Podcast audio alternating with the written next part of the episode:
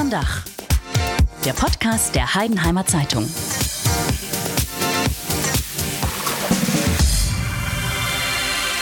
Hallo und herzlich willkommen bei einer neuen Episode des HZ Podcasts Unterm Dach. Mein Name ist Katrin Weikopf und heute geht es um ein echtes Reizthema, nämlich Schnellfahren. In den letzten Wochen wurde ja mal wieder echt richtig hart und heftig diskutiert, ob äh, man eventuell auch nur drüber nachdenken könnte, ähm, auf deutschen Autobahnen ein generelles Tempolimit einzuführen. Ähm, es hat sich dabei einmal mehr gezeigt, dass bei dem Thema gibt es irgendwie echt einfach keine Gnade. Auch wenn man sich Umfragen anguckt, die Hälfte der Deutschen ist dafür, die andere Hälfte ist dagegen. Ähm, ja, da gibt's einfach, die Fronten sind so ein bisschen verhärtet, kann man sagen. Unabhängig davon, ob ein Tempolimit jetzt gut fürs Klima wäre, so wie es in den letzten Wochen ja verstärkt diskutiert worden ist, oder ob ein Tempolimit weniger Stau bringen würde, geht's immer wieder auch um eins und das ist, wie ich finde, eigentlich mit das Wichtigste. Und zwar, das ist die Frage, ob Unfälle, schwere Unfälle vermieden werden könnten durch ein Tempolimit, weil dann weniger gerast werden würde.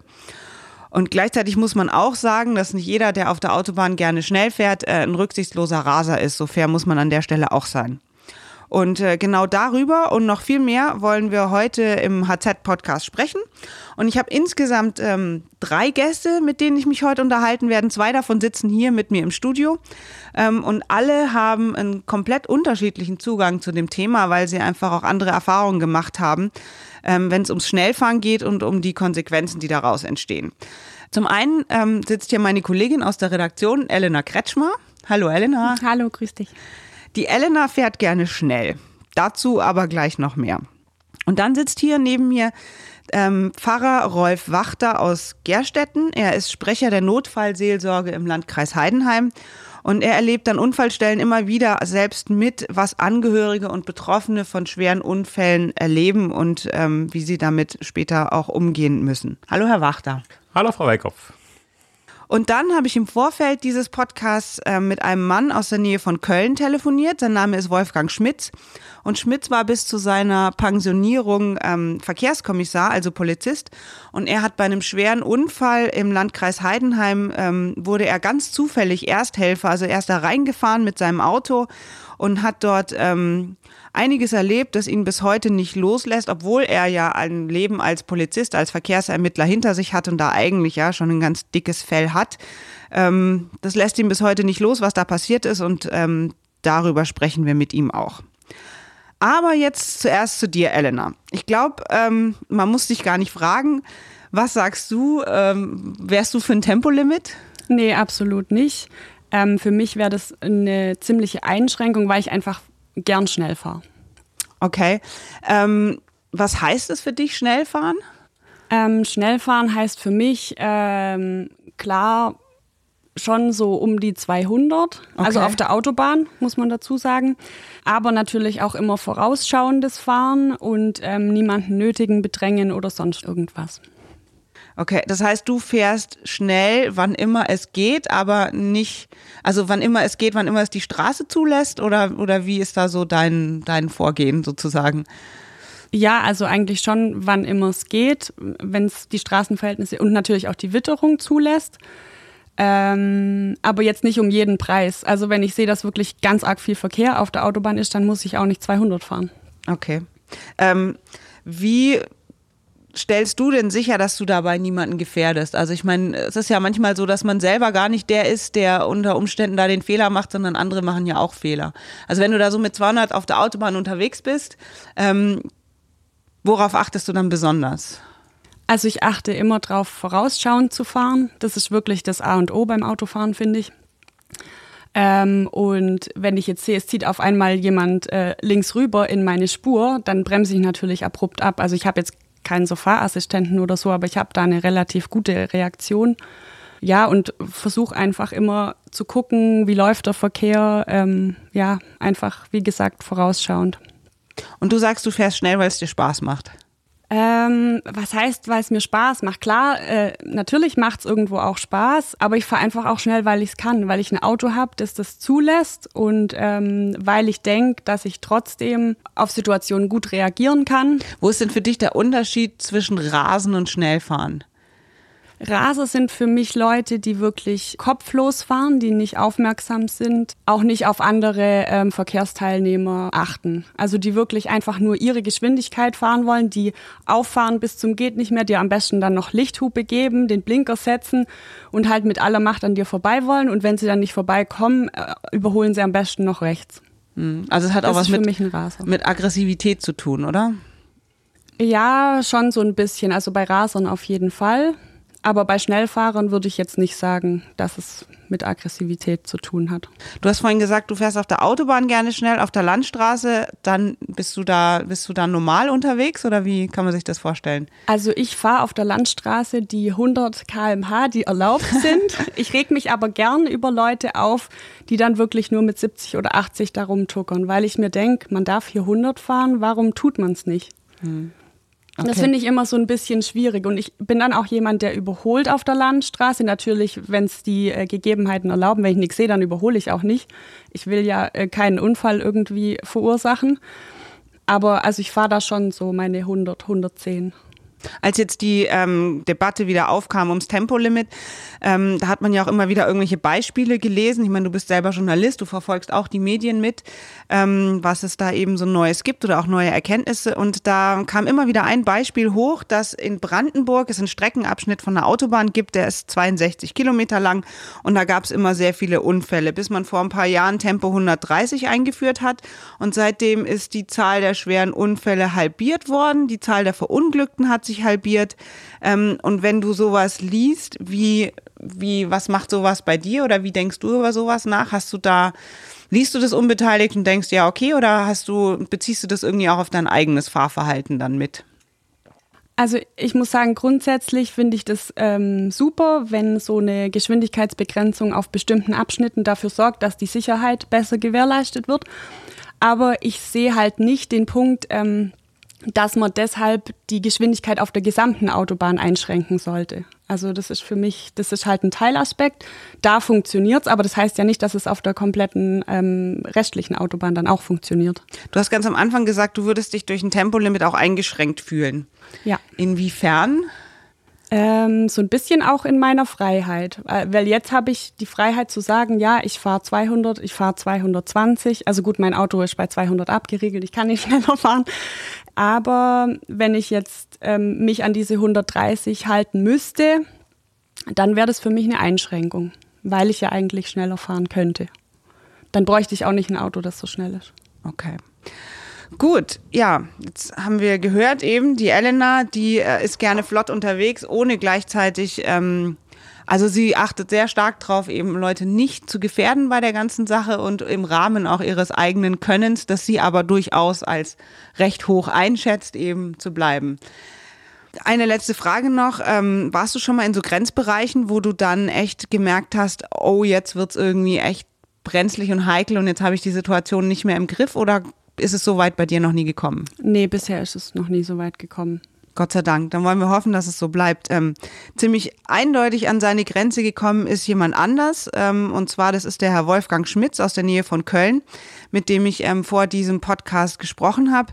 Er ähm, kam letztes Jahr, also am 1. Januar 2018 war das, also ziemlich genau vor einem Jahr, hier im Landkreis Heidenheim auf der A7 bei Heidenheim in einen ziemlich schweren Unfall und wurde da unverhofft oder unerwartet ähm, Ersthelfer. Und was er da erlebt hat, da würde ich sagen, hören wir jetzt einfach mal rein in das Telefonat, das ich mit ihm vorab geführt habe.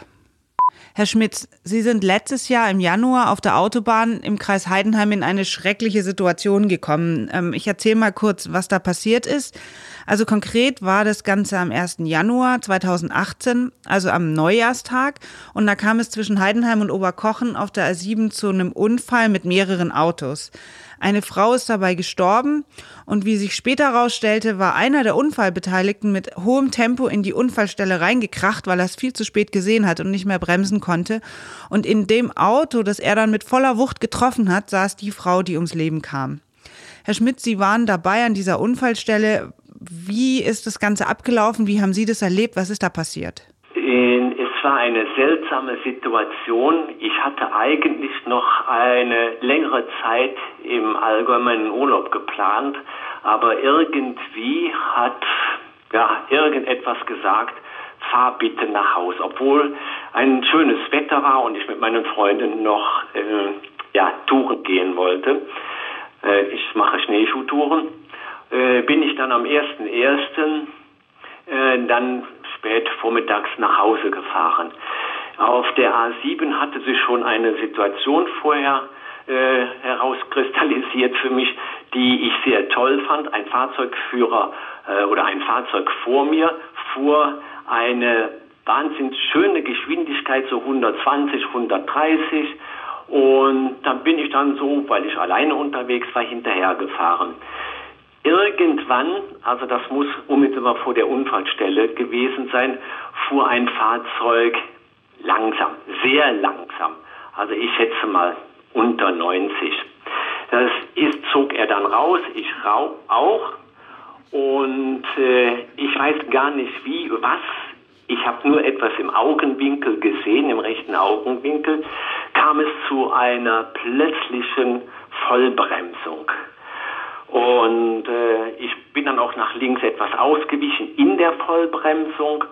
Und dann standen wir und dann bin ich aus dem Auto rausgesprungen und wie alle anderen auch. Und dann sah ich äh, die Katastrophe. Es war ein recht folgenschwerer Unfall vor uns geschehen. Also mein Fahrzeug war das zweite Fahrzeug hinter der Unfallstelle. Äh, Leute liefen schon umher, auch aus den dann angehaltenen Fahrzeugen.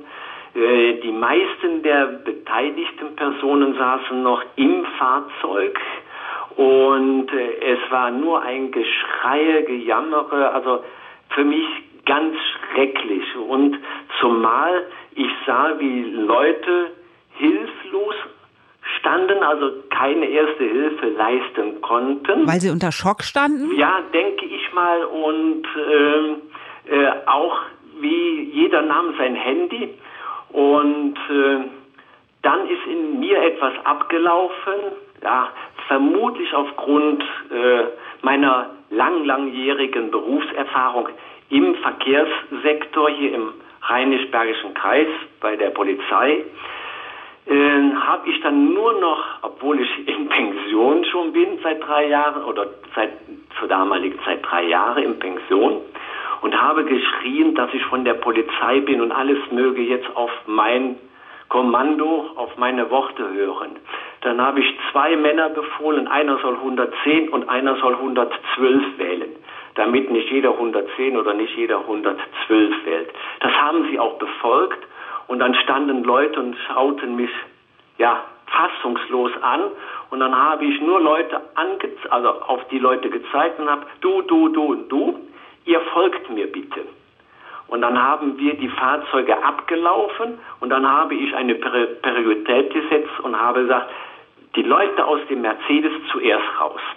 Das war ja auch der Pkw, wo dann die ältere Frau gestorben ist. Ja, das war dann das Erlebnis und dann lief natürlich, äh, sagen wir mal, die Bergung und die erste Hilfeleistung von diesen Personen dann ab. Und im Endeffekt ist bei diesem Unfall dann eine Frau verstorben. Richtig, und mhm. zwar in meinem Beisein.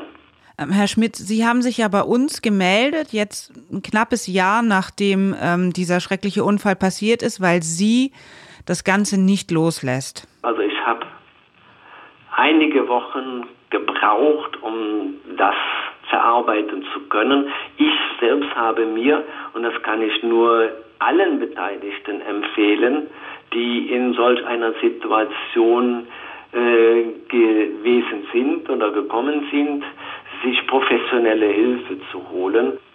Äh, und zu diesem Unfall auf der A7 habe ich zum ersten Mal etwas ganz, ganz äh, Seltenes erlebt. Ich habe dort an der Unfallstelle im Fahrzeug, wo die Dame verstorben ist, eine sogenannte Nahtoderfahrung gemacht. Okay, und was ist da passiert? Als ich festgestellt habe, also ich habe ihre Vitalfunktionen überprüft, also Atmung, äh, Puls etc. Ich habe äh, sie angesprochen, sie dann nachher wohl äh, etwas lauter angesprochen, wohl auch, dass ich gerufen habe, bleiben Sie bei mir. Und äh, dann urplötzlich habe ich nichts mehr erlebt. Urplötzlich, ich weiß auch nicht, wie lange das waren, ob das Sekunden waren, eine Minute, ich kann es gar nicht sagen. Es war absolut still. Absolute Stille. Wie man so schön sagt, das, ist, das Wort passt jetzt eigentlich nicht hierhin, Totenstille. Vielleicht kommt der Begriff auch daher. Es war absolut ruhig um meine Person herum, in mir selbst und ich weiß auch nicht, wie ich aus dem Fahrzeug gekommen bin dann. Ich finde mich erst wieder, als ich an der Beifahrertür stehe und der Rettungssanitäter, da war die Tür aufgebrochen, die hintere rechte Tür aufgebrochen und der Rettungssanitäter gefragt hat, wer ich bin. Mhm. Und dann habe ich ihm das gesagt, wer ich bin und dann sagte er, dann hast du ja Erfahrung und gibt mir die Infusion in die Hand. Da bin ich jetzt wieder, ja, sagen wir, wach, da bin ich wieder da. Also, und deshalb war dieser Unfall auch so prägend für mich, weil ich diese Stille noch nie erfahren hatte, noch nie. Sie haben sich dann in diesem Moment wie selbst tot gefühlt oder wie kann man das beschreiben? Ja, unser Polizeiseelsorger hat mir gesagt, weil diese Stille war nicht unangenehm und im Nachhinein auch nicht unangenehm, eher so, ja, wie soll ich das sagen? Ja, angenehm. Und der, unser Polizeitäter, der hat Zar gesagt, ich hätte so jetzt im Glaubenssinne diese sterbende Person an der Himmelspforte abgegeben. Wäre damit hoch und so runter. Äh, klingt jetzt etwas ja, seltsam, aber so hat er versucht, mir das zu erklären. Und mir auch vielleicht so eine Brücke zu geben, deine Anwesenheit war positiv. In, in dieser Situation war sie jetzt für diese Person positiv. Sie war nicht alleine. Da bekommt man richtig Gänsehaut. Das ist, wenn Sie das so erzählen, das ist sehr unmittelbar. Man ja, man möchte selber, wenn man das so hört, niemals in so eine Situation kommen, in so eine Unfallstelle reinzugeraten. Ja, und da appelliere ich also wirklich an alle Fahrzeugführerinnen und Fahrzeugführer. Äh, das, was ich erlebt habe im Polizeidienst und auch jetzt da an dieser Unfallstelle, das möchte ich nicht, dass die Leute das erleben. Es ist, ich weiß nicht, ob andere da so mit umgehen können, wie ich es trotz all meiner Erfahrung, und Sie haben es ja auch in unseren ersten Telefonaten ja auch festgestellt, dass es mich immer noch ein wenig betroffen macht. Ja, ich bin ein wenig betroffen über die Sinnlosigkeit dieser Raserei. Es ist sinnlos. Es bringt uns nichts weiter. Was habe ich für einen Gewinn? Nur lediglich einen Zeitgewinn von Minuten. Ja, genau, da gab es ja auch so Tests, ähm, ich glaube von München nach Hamburg oder von München nach Berlin und hat man verglichen, äh, schnell fahren oder 130 fahren und im Endeffekt war es ein Zeitgewinn von maximal einer halben Stunde, den man da rausgeholt hat. Ähm, aber Tempo, Stichwort Tempo nochmal. In den letzten Wochen ist ja wieder intensiv über das ganze Thema Tempo, Tempolimit diskutiert worden und es ist ja auch wieder ziemlich stark hochgekocht. Ist ja regelrecht eskaliert und man merkt ja auch, das ist wirklich eine Glaubensfrage, das Thema. Es gibt da ähm, es basiert ganz selten oft nur noch auf Fakten, sondern es sind Überzeugungen, die da aufeinander prallen. Hm, Herr Schmitz, wie geht's Ihnen denn jetzt nach all den Jahren in Ihrem Beruf, wenn Sie diese Debatte mitverfolgt haben, die letzten zwei Wochen? Der Verkehrsminister Steuer hat ja dieses, äh, diesen Ruf nach einem Tempolimit eigentlich relativ schnell abgebügelt und hat gesagt, basta, nix und ähm, damit war das Thema vom Tisch. Was empfinden Sie, wenn Sie das so beobachten oder diese Entscheidung vom Verkehrsminister, das einfach so, ja, abzubügeln, sage ich jetzt mal? Ja, bei mir stößt das Ganze auf vollkommene Verständnislosigkeit, absolute Verständnislosigkeit. Und manchmal kann man äh, den Gedanken bekommen, ich mag es eigentlich gar nicht aussprechen, aber dass hier die Lobbyisten sehr starken Einfluss haben. Also der Herr Minister, Verkehrsminister Scheuer sollte doch mal selbst ein Rehabilitationszentrum für Unfallopfer auf, äh, aufsuchen und sich dort einmal umschauen. Vielleicht bekommt er dann eine andere Sichtweise. Ja, das war der Herr Schmitz aus der Nähe von ähm, Köln, der hier erklärt hat oder berichtet hat davon, was er eben hier auf der A7 im Landkreis Heidenheim erlebt hat. Eine ziemlich eindrückliche Schilderung, wie ich finde. Ähm, und jetzt sitzt hier neben mir der Herr Wachter. Er ist Pfarrer und Notfallseelsorger und ähm, kommt also regelmäßig in ähnliche Situationen wie die, in die der Herr Schmitz gekommen ist. Nicht als unmittelbarer Ersthelfer, aber er kommt an die Unfallstelle, wo er Ersthelfer und auch Einsatzkräfte betreut. Ähm, Herr Wachter, ich glaube, Sie waren sogar auch bei demselben Unfall, bei dem der Herr Schmitz war. Können Sie sich daran auch noch erinnern? Ja, ich kann mich daran erinnern. Ähm, ich habe den Herrn Schmitz nicht getroffen. Ähm, wir wurden vermutlich relativ spät auch hinzu alarmiert und dann dauert es einige Zeit, bis man an die Unfallstelle kommt. Äh, es waren zu dem Zeitpunkt, als ich ankam, waren dann Angehörige der betroffenen Familie schon vor Ort ähm, und ich habe die Betreuung dieser Angehörigen damals übernommen. Okay. Wie kann man sich das eigentlich vorstellen? Wie läuft so eine, wie läuft so eine Betreuung von Angehörigen an so einer Unfallstelle ab? Was brauchen die? Können die überhaupt schon sprechen? Wollen die sich nur anlehnen? Sind die wütend? Wie, wie, wie, wie kann man sich vorstellen, wie läuft sowas ab? Sehr unterschiedlich. Ja, es hängt wirklich von der einzelnen Person ab, wie jemand reagiert, was jemand braucht. Von daher kann man das ganz schlecht verallgemeinern und sagen, das ist jetzt, ist jetzt dran. Ähm, die Erfahrung ist, viele äh, versuchen oder, oder kämpfen zunächst einmal damit, dass sie ähm, ja, vers das verstehen wollen, was ist, was ist überhaupt geschehen.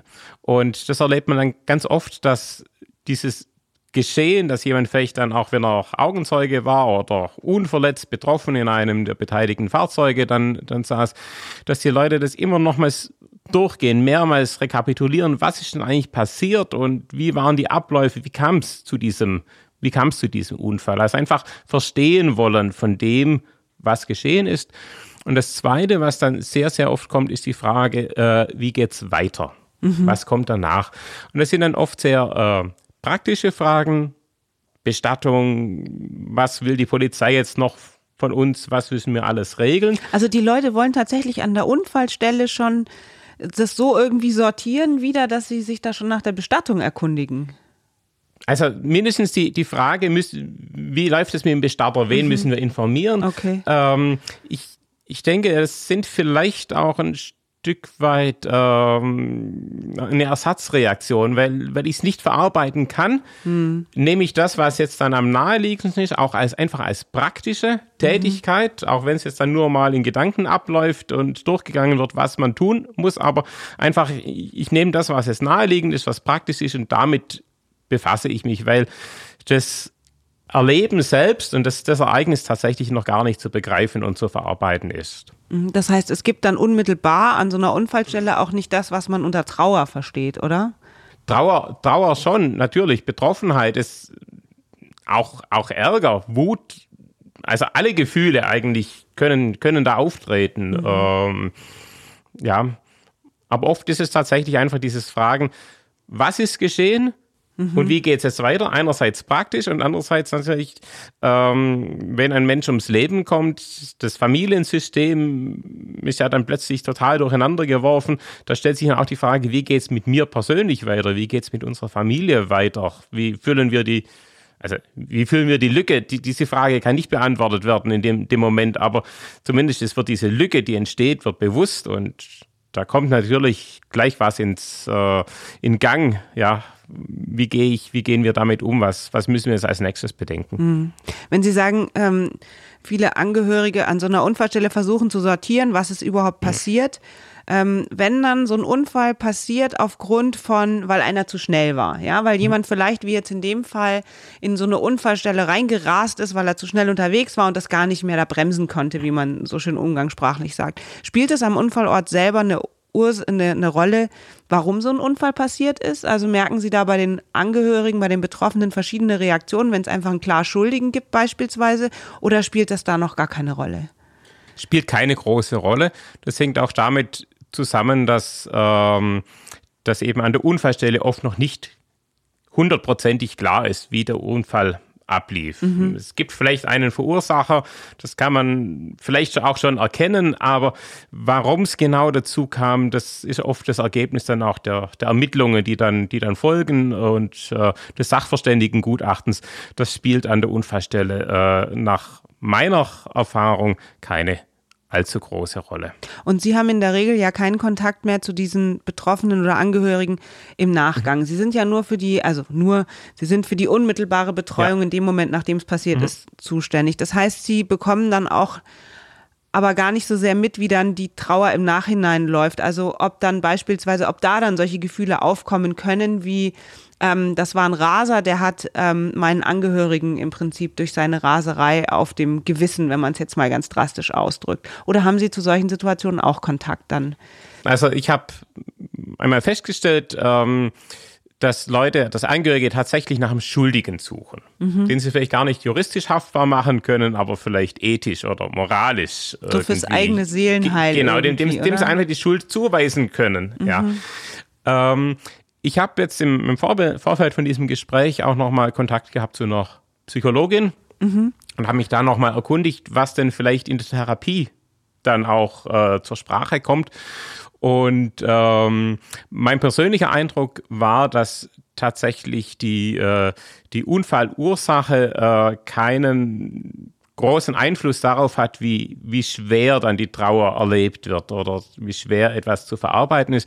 Das hat sie mir so auch aus ihrer therapeutischen Erfahrung dann mhm. bestätigt. Also es ist sicher die Suche da nach einem, nach einem Schuldigen, dem man da dann auch die Schuld zuweisen kann, aber ähm, der Einfluss dessen auf die Verarbeitung, dann ähm, die eigene Verarbeitung ist eher gering. Mhm. Herr Wachter, wie lange machen Sie das schon eigentlich? Ich bin jetzt ähm, seit elf Jahren hier im Kirchenbezirk Heidenheim in der Notfallseelsorge tätig, war in meiner vorigen Stelle auch schon drei Jahre mit dabei, also sind es 14 Jahre jetzt, in der ich in der Notfallseelsorge tätig bin. Und wie geht es Ihnen? Also gibt es bei Ihnen persönlich, ähm, wir bleiben jetzt mal bei Unfällen, gibt es bei Ihnen Unfälle, die Sie auch besonders belasten oder ich sag mal, die an Ihnen mehr haften bleiben als andere? Ich denke, ich habe wahrscheinlich eine Erinnerung an alle Verkehrsunfälle. So viele sind es gar nicht. Zum Glück gibt es im Kreis Heidenheim nicht so viele Verkehrstote. Und ich ist ja auch nicht so, dass immer ich derjenige bin, es sind ja mehrere, mhm. äh, sind auch andere Diensthabende. Ich glaube, ich habe eine Erinnerung an, an jeden Unfall. Ähm, vor allem, wenn ich dann an der Unfallstelle vorbeifahre, äh, weiß ich, da ist das geschehen. Ähm, ich kann jetzt aber keinen Unfall benennen, der mich in besonderer Weise äh, jetzt noch bewegen würde oder ja, belast, belasten würde. Die Erinnerung kommt vielleicht hoch, wenn man den Unfallstelle, also den Ort, den mhm. Ort sieht oder äh, danach gefragt wird, aber ansonsten ähm, belastet mich das nicht weiter. Sie betreuen ja auch Einsatzkräfte, die ähm, am Unfallort selber ähm, an den Bergungs- oder, oder, oder Rettungsmaßnahmen mhm. beteiligt sind. Ähm, haben Sie da das Gefühl, ähm, dass es besonders die schweren Unfälle auf der Autobahn mit vielen Autos, mit vielen Verletzten sind, die diesen Rettungskräften zu schaffen machen? Oder wie ist da so Ihre Erfahrung? Ich denke, für die Rettungskräfte sind ähm, zunächst mal zwei, zwei Faktoren, die besonders belastend sein können. Das eine ist tatsächlich das äh, Schadensausmaß das sie vorfinden. Also tatsächlich viele Beteiligte, äh, hoher Sachschaden, mhm. große Zerstörung, was man natürlich dann eben bei äh, Unfällen äh, vorfindet, bei denen hohes Tempo eine Rolle gespielt hat, nicht nur auf der Autobahn, auf der Landstraße, sogar innerorts mhm. gab es tödliche Unfälle, bei der Geschwindigkeit, überhöhte Geschwindigkeit die Ursache war. Ähm, das ist das eine, also was die, die, die Eindrücke, die sie an der Unfallstelle haben. Das andere, ähm, wenn sie ähm, nicht helfen konnten. Denn Einsatzkräfte rücken aus, um jemand zu helfen. Und dann erfahren zu müssen, wir kommen zu spät, wir können nicht helfen. Das ist auch, deshalb wird bei den Einsatzkräften das Thema Rettungsgasse immer wieder ganz, ganz großes Thema, mhm. weil es sie tatsächlich darin bremst, in dem in dem helfen können. Ja? Mhm. Das ist das Frustrierende. Ich rücke aus, ich will helfen und ich kann nicht, weil jemand anders mich blockiert.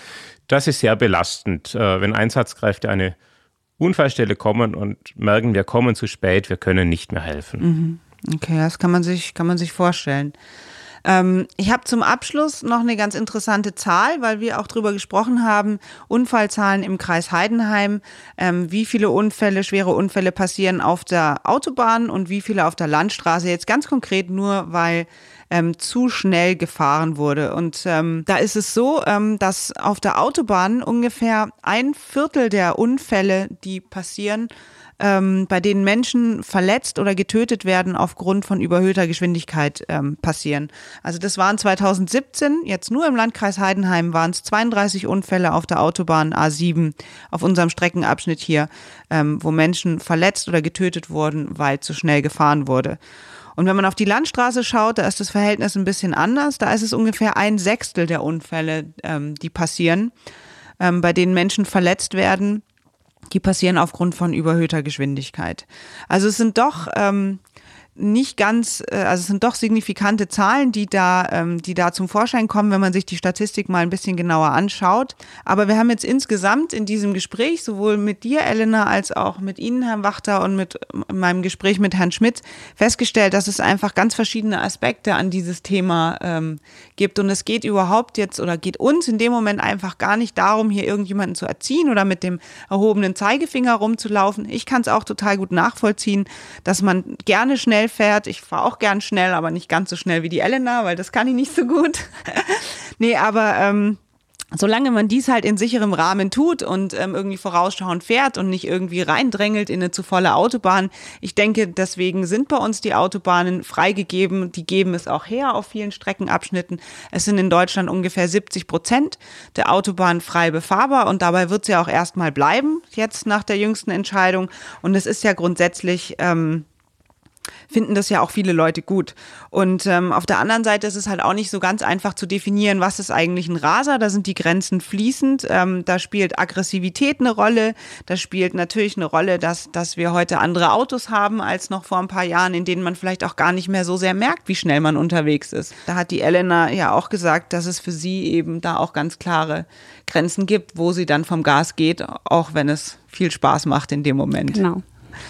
Ähm, ja, ich möchte mich bei euch bedanken oder bei Ihnen bedanken, Herr Wachter, auch äh, für dieses, wie ich finde, gute Gespräch. Und ähm, bevor wir uns jetzt hier alle verabschieden, hat der Herr Schmitz noch äh, darum gebeten, dass wir eine Kleinigkeit von ihm noch senden, eine kleine Botschaft, die rausgehen soll an all die Einsatzkräfte im Landkreis Heidenheim. Ganz zum Schluss möchte ich mich bei allen Rettungskräften und bei den Polizeieinsatzkräften vom Unfall vom 1.1.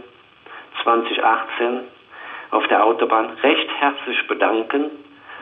Sie waren auch im Nachhinein alle sehr, sehr freundlich und hilfsbereit zu mir und da hat auch alles super funktioniert. Ein großes Dank an diese Professionalität, die da dann abgelaufen ist. Vielen Dank und ähm, weiterhin gute Fahrt, Elena. Danke, dir auch. Danke und ähm, Ihnen auch, Herr Wachter. Und ähm, hoffen wir, dass die Unfälle, die auf Sie zukommen oder die Betreuung, ähm, ja, möglichst nicht allzu schwer ausfallen und dass vor allem in diesem noch jungen Jahr möglichst wenig Verletzte und Verkehrstote im Landkreis Heidenheim geben wird. Ja, das wünsche ich uns und allen, die im Landkreis unterwegs sind, auch. Das war's bei äh, Unterm Dach ähm, dem Podcast der Heidenheimer Zeitung. Und ähm, wir freuen uns, wenn ihr auch beim nächsten Mal wieder dabei seid, ähm, wenn wir uns mit einem neuen Thema melden. Bis dann.